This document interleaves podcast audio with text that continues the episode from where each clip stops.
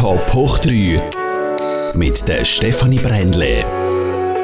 Ein Zürcher, der St. Moritz Gemeinspräsident ist, aber eigentlich Tenor und Entertainer ist, das ist mein heutiger Gast, der Christian Jogenni. Schön, bist du da. Guten Abend, Morgen, Nachmittag. Ich weiß nicht, wie es ausgestrahlt wird. es ist ja schon noch eine lustige Konstellation, oder eigentlich eben so ein Entertainer, Tenor, der Gemeindepräsident ist, an einem Ort, wo er ja eigentlich nicht einmal aufgewachsen ist. Ist das nicht etwas, wo du einmal gleich ein bisschen selber darüber schmunzeln Ja, lustig oder auch nicht lustig. Es ist... Äh, ich, ich glaube, die Berufe sind nicht einmal ganz weit davon entfernt in Wirklichkeit. Das hat äh, sehr viele Gemeinsamkeiten. Und dass man äh, so ein politisches Amt an einem Ort ausführt, wo man nicht her ist, äh, das ist ist vielleicht ein bisschen speziell, ja, okay. Andererseits bin ich seit über über 20 Jahren sehr, sehr verwurzelt im, im Engadin, insbesondere in St. Moritz, wegen dem Festival der Jazz natürlich, äh, wo ich mich sehr heimisch fühle. Und jetzt, wo ich wirklich fix, fix äh, dort oben lebe, auch, äh, wird man doch so äh, Part-Time zum Bergler, was so seine merkwürdigen Züge auch mit sich bringt. Beispielsweise? ich beobachte plötzlich, dass man fängt Sachen an machen, die man als, als, Stadt, als Stadtmensch sonst einfach nicht macht. Du, du schaust jeden Tag an den gleichen Berg an und dann fängst du an, äh, Bächli und Bech zählen und fällt dir zum Beispiel auf, wenn der eine nicht mehr kein Wasser mehr führt oder äh, wenn der Schnee weg ist oder mehr Wasser führt und dann kommt man auf ganz komische Gedanken, fängst du an plötzlich die, die, die Bächli, fängst du an zählen, wie viele das sind. Also, ist völlig absurd. Man fängt an mit den Bergen und mit der Natur leben. Das, äh, man kann kann sich vielleicht ein bisschen dann mehr in, äh, in die Bergseelen, in die Berglerseelen versetzen. Das ist ja von Art aber auch noch schön. Gleichzeitig vielleicht dafür fühlt man sich in der Stadt eher fremd? Nein, in der Stadt fühle ich mich gar nicht fremd.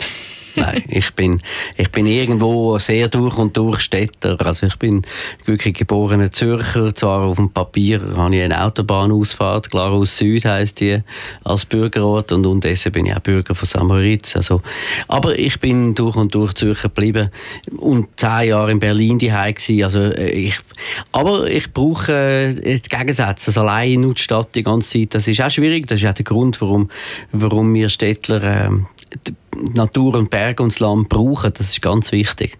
Und äh, die, die, ja, die, die, die Unterschiede, die, die, die, die, die bewegen mich irgendwie, die faszinieren mich auch. Unterschiede ziehen sich auch an. Jetzt eben bist du ja seit dem 1. Januar 2019 Gemeindepräsident von St. Moritz. Sprich, die Hälfte von dieser Amtszeit ist ja durch. Was ist so die Zwischenbilanz? Ach, ich bin nicht einer, der Zwischenbilanz zieht. Ich mache einfach. Ich, ich, äh, ich habe ich hab ohne Plan angefangen und bin ohne Plan weitergegangen. Und das Wichtigste ist zu machen. Das ist das, was viele nicht verstehen. Aber äh, als Macher und, und, und, Kulturunternehmer und als Produzent bin ich mir immer gewöhnt einfach zu machen. Und äh, auch nicht immer, nicht immer strikt nach einem Konzept oder Plan. Ich habe jetzt auch wieder in der Verwaltung gemerkt, alle die Konzepte und die Tausende von äh, Papier und, und, und äh, Analyse und, und Papierli und das ist meistens 99 Prozent, kann man ja gerade in Schredder tun. Es braucht eigentlich meistens die Berater nicht. Äh, entweder man macht es oder man macht es nicht. Also ich unterscheide auch die Leute oft eigentlich nur noch, ist, ist, ist es jemand, der etwas macht oder nicht. Und, und, und da gibt es halt ganz viele, die irgendwelche schönen Ideen und Pläne haben. Aber ich glaube, entscheidend ist, egal, bei so einem Amt ist Sachen, was, was, was kann man umsetzen, was passiert. Und dort, dort kann man Impuls geben und Sachen anschieben, dass etwas passiert. Ich sehe mich als klassisches System Irritator eigentlich. Aber das braucht es da, es braucht ihn da, es braucht ihn da Reibung, dass irgendwie äh, Energie kann sich entfalten und dass überhaupt etwas passiert. Und das ist eigentlich das, was ich verfolge. Klar, es gibt ein paar so Herzensprojekte, die ich sicher mehr anschiebe. Ich bin sicher sehr nah am Tourismus, an der Hotellerie und, und an gewissen Kultursachen. Ich, ich habe immer gesagt, dass St. Moritz ist ursprünglich ja eine Sommerdestination war vor 200 Jahren. Der Wintertourismus ist erst vor 150 Jahren aufgekommen. Und jetzt merken wir ganz klar, äh, wegen der oder dank der ganzen Pandemie, dass eigentlich der Sommer enorm wichtig ist. Und ich bin überzeugt, in fünf bis zehn Jahren hat man den Sommer wieder auf der gleichen, auf der gleichen Ebene, auf dem gleichen Level wie der Winter. Und das muss auch das Ziel sein, dass man den Sommertourismus ankurbeln kann. Und das kann man mit Kultur und Kunst. Und ich sage immer, Kunst und Kultur ist der Schnee vom Morgen, weil der Schnee schmilzt eher. Das ist ja auch etwas, wo dir ein bisschen angekreidet wird. Oder? Es gibt Leute, die lieben dich heiß. Eben auch für, für die Art, wie du Gemeinspräsident bist. Also die, die auch sehr repräsentative Art, eben so der Tourismus, kulturelle. Aber dann gibt es ja eben auch die, die sagen, du machst zu viel Repräsentatives und zu wenig Politisches. Wirklich auch die Sachen, die eigentlich als Gemeindepräsidentin Job wären. Lässt dich das kalt oder ist das gleich etwas, was dir auch nachgeht? Schau, gewisse, äh, also erstmal muss man sagen, dass solche Kritiken kommen ja meistens von Schreibtischtätern und irgendwelchen äh, äh Küngeli, Bünzli. Entschuldigung, jetzt bin ich ganz böse und direkt, aber es ist einfach so, oft oder 90 Prozent von Leuten, die halt im Leben, Entschuldigung, noch nicht so viel Stand gebracht haben. Ich bin jetzt ganz knallhart oder direkt.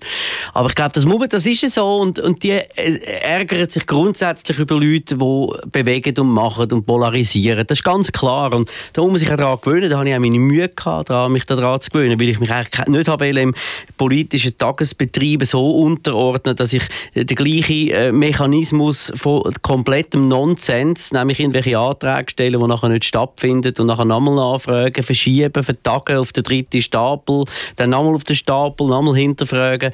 Das äh, ist etwas, wo halt am Schluss, äh, wenn man aus der Privatwirtschaft kommt oder eben aus der Kultur und immer selber können entscheiden, ist das extrem mühsam mühsam. Ich weiß unterdessen, dass, dass äh, Demokratie ist eine langwierige Geschichte und die Mühlen, die dauern, die dauern und die brauchen. Es ist ja so, unser System ist ja so, dass jeder kann sich einmischen mit irgendwelchen Möglichkeiten. Du, du siehst du Motionen, du können Gemeinderäte können nachfragen und so weiter und so fort. Aber es ist natürlich ein unglaublich träges System. Das muss man schon ganz klar sehen, oder? Da bewundere ich manche Diktatoren, die sagen, morgen baue ich ein Hochhaus und am nächsten Tag steht Aber eben, das ist eben halt auch nicht das Ziel, muss man ehrlicherweise sagen. Es ist auch schön, dass es so ist auf eine Art, dass sich jeder einbringen kann. Aber man muss natürlich auch ganz klar sehen, durch das, dass sich halt jeder einbringen kann, gehen gewisse Sachen einfach unglaublich langsam voran. Und teilweise geht es so langsam voran, dass man auch Moment dummes Moment dümmer verpasst, wo halt etwas auch passieren wirklich. Und ich glaube nicht, dass ich den politischen Betrieb vernachlässige. Ich glaube einfach, dass ich ein besserer Delegator bin als andere. Also ich, ich kann delegieren, ich habe ja einen ganzen Stab für mich. Ich habe grundsätzlich sowieso relativ viele Leute um mich herum, wo ich teilweise auch nicht genau weiß, was sie machen. Äh, und, und teilweise weiß ich auch selber nicht genau, was ich mache. Das gehört dazu. Eine Portion Selbstironie ist da selbstverständlich dabei. Aber ich denke halt oft, wir müssen ja nicht uns alle mit dem gleichen Gleiche äh, tausendmal selber beschäftigen. Für das gibt es Leute, meistens bessere, die das besser können als ich. Und ich, ich stehe halt auf eine, auf, eine, auf eine Führung. Ich tue lieber eigentlich Leute, mit, ich arbeite lieber mit Leuten, die tendenziell besser sind als ich, weil ich das Gefühl habe, wenn die Spirale aufwärts geht, dann kommt man eher sachlich als Ziel, als wenn man nur Pfeife um sich herum hat, wo man dann einfach glänzt, aber eigentlich kommt man nicht voran. Also ich, ich habe Spezialisten. Ich kann durch Sachen Spezialisten überlassen, wenn ich weiss, die können es besser als ich. Und da fällt mir kein, kein, kein Zack aus der Krone. Das ist mir vollkommen wurscht. Wie ist denn überhaupt dazu gekommen, dass du jetzt gesagt hast, ja, ich werde jetzt Gemeindepräsident von St. Moritz, ich tritt die Wahl an? Es hat keine, es hat keine Auswahl gegeben. Und, und es haben sich sehr viel, damals haben sich 2017, 2018 haben sich wahnsinnig viel geärgert, dass eben nichts passiert. Das ist eher verwaltet worden, statt gestaltet. Es war ein bisschen träge. Und dann habe ich mich auch gefragt, sag mal, wieso, wieso machen die das denn nicht? Es sind vor allem auch Junge gewesen. Ja, weißt und ich will noch ein bisschen reisen und so. Da hat mal dann irgendjemand gesagt, der, der im, im Alter war, sogar jünger, gesagt, mach es doch du. Zuerst habe ich gedacht, es ist ein blöder Scherz und dann habe ich gemerkt, die meinen das ernst. Und dann habe ich gefunden, gut, wenn es niemand macht, dann mache ich es. Und gleich, ich habe in einem Interview gelesen, jetzt äh, eben nach zwei Jahren, äh, hast du mal gesagt, dass du wenn du gewusst hättest, wie es wirklich ist, du hast es dir nicht so vorgestellt, würdest du es nicht mehr machen. ich so? glaube, das geht den meisten geht das so, weil die Frage ist ja so absurd, weil natürlich liegt das ja in der Natur von der Sache, dass man nicht weiß, wie es ist. Weil, wenn man es würde wissen, wie es ist, würde man es in der Tat würde es, glaube niemand machen. Das ist ja der Vorteil. Ich glaube, es ist wie die Frage bei der Frau. Wenn man weiß, wie Kind überkommen ist, dann würde man es auch nicht wählen machen. Wahrscheinlich darum hat man ja das Schöne, das, hat man ja, das ist wahrscheinlich jetzt anti, ich bin sicher gerade einen Gesetzesverstoß gemacht, aber ich glaube, es ist ein bisschen die Richtung. Das Schöne ist ja, dass man vergessen kann. Ähm, und das ist ein bisschen wie bei der Geburt wahrscheinlich auch. Aber äh, ich denke, ja, man weiß es nicht. Natürlich hat man keine Ahnung, was man sich einlädt. Ich habe das ganze Leben Learning by Doing gemacht. Ich glaube, das ist genau die Faszination. Mich interessieren viel mehr Sachen, die ich nicht, nicht weiß und nicht kann. Die, die ich kann, die sind langweilig tendenziell. Und nach zwei Jahren weiß man wirklich so relativ gut mal so ein bisschen Bescheid, wie der Karren läuft. Muss ich ehrlicherweise sagen. Ich glaube, das schockiert jetzt auch ganz viel, dass so langsam weiß ich wirklich, wie, wie, der, wie, der, wie der Hase läuft, auch politisch. Und, äh, und äh, ich komme sogar tatsächlich auch noch bisschen Spass übertragen, ja. Und viele von diesen Erfahrungen tust du ja eigentlich auch noch in deine Bühnenprogramme einbauen. Beispielsweise, dass du ja der bestverdienende Gemeindepräsident der Schweiz bist oder da die pompöse indische Hochzeit, die jetzt St. Das stimmt nicht ganz. Ich bin definitiv nicht der bestverdienende Gemeindepräsident ähm, der Schweiz. Der bestverdienende ist in St. Gallen habe ich ah. gelesen. Es hat mal ein Ranking vom Blick, vom Blick gegeben. Dann kommt Wädenswil St. Moritzer Gemeindepräsidenten haben mal gut verdient, bevor ich gekommen bin. Eben, Bei ja, mir also, ist dann um 25 mm, Prozent äh, gekürzt worden. Ja. Das ist ja ein grosses Thema. Das, und eben das ist dann auch thematisiert Ich freue mich schon, wenn sie dann wieder einen Einheimischen wählen, wie sie dann das wieder tun mit welcher Begründung. Hier bin ich unglaublich gespannt. Anyways, eben, du hast ja wirklich viel von diesen Erfahrungen, baust ja auch in deine Programme ein. Ist ja auch ein bisschen eine Gratwanderung, oder? Wenn wir gerade so bei den Gesetzesverstößen und so sind. Das ist doch kein Gesetzesverstoß. Nein, das, das nicht, aber es ist ja doch ein bisschen... Also schon noch, hast du nicht auch schon negative Erfahrungen, eben gerade von St. Moritz, wo dann finden, hey, aber da unsere Sachen einfach auf die Bühne tragen? Ja, ich sage immer, St. Moritz ist die grösste äh, Bühne, die es gibt auf der Welt. Die grösste Open-Air-Bühne, die es gibt auf der Welt. Ich sage immer, wenn ich so, so kleine Vorträge mache oder äh, meine Gemeinde repräsentiere, irgendwo, wo das auch früher, ich kann ich noch sagen, auf der Welt, heute noch irgendwo zwischen Wädenswil und Eglisau.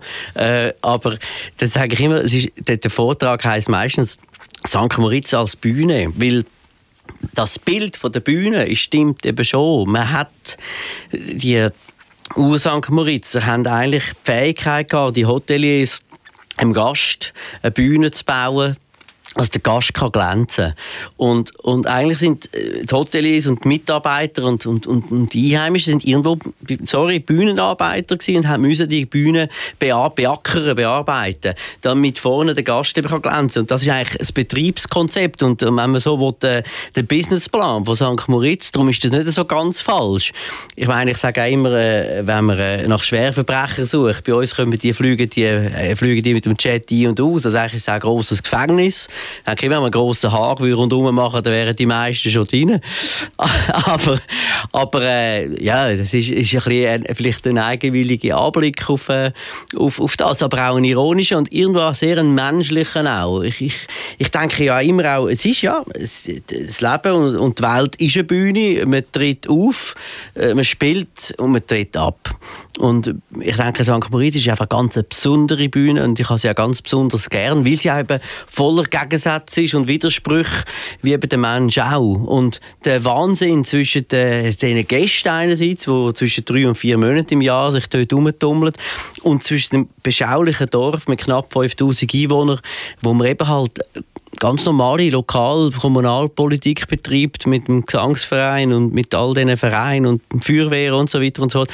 Das ist sehr interessant und ich bin schon immer ein großer Menschenfreund und Menschensammler gewesen. Mich interessiert auch, wie die Seelen ticken und das fasziniert mich und das mache ich auch sehr gern. Du sagst eben, St. Moritz hast du sehr gern. Das ist für dich etwas Besonderes. Wie ist es eigentlich zu dieser Liaison gekommen? Klar, das Festival der Jazz, aber das hat ja vorher schon angefangen. Festival der Jazz ist übrigens auch ein gutes Stichwort. Das ist jetzt gerade das Programm rausgekommen. Das müssen wir eigentlich auch noch reden, fällt mir gerade ein. Es ist gestern das Programm rausgekommen. Ja, das 14. Festival der Jazz geht tatsächlich den Juli über die Bühne. Wir sind das einzige Festival auf der Welt, wohl in dieser Größe, das spielt. Es ist wie wenn nichts wäre gegen aussen. Letztes Jahr haben wir auch gespielt. Ich habe das vor 16, 17 Jahren mal gegründet, aus Zufall und Unfall und einfach eben auch ohne Plan und Konzept und auch ohne McKinsey und unter andere Unternehmensberatungen in einem alten Weinkeller in Pontresina und das ist dann auf St. Moritz gewandert, ist in den Dracula Club gewandert, ich habe Einheimische kennengelernt, ich habe den Rolf Sachs kennengelernt, ich habe den Gunther Sachs kennengelernt, ich bin mit dem Kulm Hotel, das ist eines der wichtigsten Hotels bei uns oben, irgendwie in Kontakt getreten und so ist das langsam gewachsen und unterdessen der grösste Sommeranlass, den es gibt, einer der wenigen, der eben im Moment läuft und funktioniert. Aber wieso dort eben, wieso die Beziehung überhaupt zum Engadin, zu ähm, dem Ort dort? Ich sage immer, ich, ich bin tatsächlich, auch wenn das viele Politiker behaupten, ich bin tatsächlich sehr unabhängig. Ich äh, ich hatte keine Tante, gehabt, die noch irgendwo eine Parzelle am Souvrettenhang hatte, die sie mir könnte vererben Und ich habe keinen Onkel, der irgendwie ein Engadiner Geschlecht ist. Oder ich bin auch nicht aus einer Hoteliersfamilie und ich habe auch kein Baugeschäft ich habe rein gar nichts. Ich bin eigentlich immer Gast dort oben. Also ich habe angefangen hat das in den 90er Jahren, als ich mal eingesprungen bin als Sänger, damals im Souvretta-Haus, über Weihnachten, Neujahr mich hat einfach die Bühne, die Hotellandschaft, das hat mich immer fasziniert. Ich habe das spannend gefunden. Auch damals schon die Widersprüche, die, die haben mich extrem angezogen, die haben mich fasziniert. Und ich habe auch gemerkt, dass es ein Ort ist, wo einfach mehr möglich ist, wo, wo auch eine unglaubliche Infrastruktur hat, neben der Natur und alles. Es ist unglaublich. Auf so kleinem Ort hat man, man hat sechs, fünf Sterne Hotel, man hat einen Flughafen, man hat eine Infrastruktur und man hat noch die Natur. Das alles in der Kombination gibt natürlich auch ein Surrounding, das für Künstler hochinteressant ist. Und die Idee von einer, ähm, von einer Boutique, von einer Clubhouse Concerts, das, die hat mich immer fasziniert. Wir haben gefunden, eigentlich ist das Clubkonzert, das kleine, eigentlich das, was jetzt in der Pandemie passiert, das leben wir schon 15 Jahre. Also ich bin noch nie ein Fan von grossen Events gewesen. Ich habe immer ich habe ein bisschen Angst vor, vor, vielen, vor, vor Massen, ich habe das nicht gern. Aber wenn man mit 150, 200 Leuten kann in einem Club, in einem Raum sein und Weltstars am Schminefeuer geniessen, Herbie Hancock, Chick Corea, Al Jarreau oder was auch immer, also alles, was noch geräucht und fleucht hat oder noch gelebt hat, ist wirklich bei uns hier und ausgegangen das habe ich immer wählen und ich habe gemerkt, das ist der richtige Ort, weil dort fühlen sich einerseits die Künstler wohl und die Leute finden das lässig und für das passt natürlich St. Moritz, ist ideal für das. Du bist ja der geborene Entertainer, wirklich auch selber, du lebst das. Woher hast du das? Uff, ich glaube, äh, ein paar ganz wesentliche Einflüsse von außen von, von Menschen, die mich inspiriert haben und die mich geprägt haben. Einer von denen ganz wichtig ist der Schweizer Jazzmusiker George Grunz der mich nicht nur in der Musik geprägt hat, sondern als Mensch im, im Denken und im Dasein. Aber ich habe auch verschiedene so, so, so, so, so, so äh, Typen, kernige Typen, die mich inspiriert haben. Wahrscheinlich ist es von dort. Aber auch natürlich eben die Liebe zu, die Liebe zur Musik und, und das, das ist irgendwie, hat sich das relativ früh herauskristallisiert wahrscheinlich auch ein bisschen aus der Familie, oder? Von deinen Eltern. Und dein Grosse ist ja, glaube ich, schuld, dass du angefangen hast zu singen bei den Zürcher Sängerknaben, oder? Ja, das ist tatsächlich so. Die hat mich dort reingeschubst. Äh, zwar ein zuerst ein bisschen unfreiwillig und nachher aber dann sehr freiwillig. Das ist noch lustig. Also das ist einfach, aber eben, es sind, sind oft äh, sind halt doch Glück und Zufall, wo, wo man im, im ich glaube, das, das Element Glück wird sowieso völlig äh, äh, fest. Glück ist etwas sehr Wichtiges und, und ich glaube, es wird oft einfach weggeblendet, ausblendet. Und ich darf wirklich sagen, ich habe immer auch sehr viel Glück gehabt. Ich habe immer sehr viel, ich bin vieles Risiko gegangen. Ich gehe heute noch gerne ins Risiko. Gehe immer gerne an, an die Limite. Ich finde immer an die Limite und hinterher auch mal kurz ein bisschen drüber schauen, um zu schauen, was passiert. Ist spannend, damit überhaupt etwas passiert. Aber ja, äh, ich glaube, wenn man gute Begegnungen hat äh, in der Kindheit, oder als Jugendlicher, und das versuche ich auch meinen Kindern mit auf den Weg zu geben, das ist enorm entscheidend. Tatsächlich, meine Großmutter war jemand, der mich irgendwo extrem prägt hat oder einfach auch machen lassen hat. Das ist für mich sehr entscheidend. Meine Eltern haben mich auch sehr machen lassen, das ist so. Du hast ja wirklich schon extrem viel gemacht. Du hast selber angesprochen, eben, hast immer auch wieder ein Risiko bist eingegangen. Meine, nur wenn man schaut, eben, du, du bist bei der Zürcher Sängerknaben am Anfang gewesen, dann hast du ja mit Das Risiko ist klein. Ja. das stimmt. Äh, aber mit 18 selber schon Events organisiert, bist eben in Berlin gewesen, wie gesagt hast, äh, hast die Tenorausbildung gemacht, bist als Tenor tätig. Ähm, wirklich u viele Sachen und jetzt bist du Gemeindepräsident. Du bist schon auch so ein, ein, Rastloser, glaube. Du, du musst immer irgendwie so ein etwas Neues machen. Etwas, es muss etwas geben bei dir. Ja, ich sage immer, äh, liegen kann ich dann im Sarg irgendwann. Also das, das ist so. Also äh, ja, es ist so. Ich, ich, ich brauche ich, ich zum, zum, zum Spüren, ich, es muss irgendetwas laufen, das ist so. Wobei, natürlich, irgendwo, ich brauche auch meine, meine ruhigen Seiten. Ich habe meine sehr ruhigen Seiten übrigens, aber äh, die sieht man natürlich ein weniger gegen außen. Das ist so. Ich bin zum Beispiel äh, eher ein ruhiger Vater. Also es ist, ist, ist interessant. Ich habe das mal, zufällig, ich habe es mal ein bisschen gemessen, wer da mehr redet und so. Das ist lustig. Also das ist noch spannend. Und das, dort habe ich eher so ein bisschen die ruhigere Seite, wenn ich mit den Kindern zusammen bin. Aber ja, von mir aus rastlos, ja, das kann schon sein, ja. Ähm, ich tue einfach, es ist ganz simpel. Ich glaube, nur wenn man nichts macht, passiert nichts. Dann kann einem auch nichts passieren, aber dann passiert auch nichts, oder? Und ich glaube, da sind wir wieder halt bei der, beim Ursprung, bei der Urfrage, auch bei der ganzen Politik, ja. Wer nicht einmal etwas probiert, dann kann er wirklich, es ist ganz, man muss, glaube ich, das Glück oder auch vielleicht das Unglück oder das Schicksal hinterher ein bisschen herausfordern.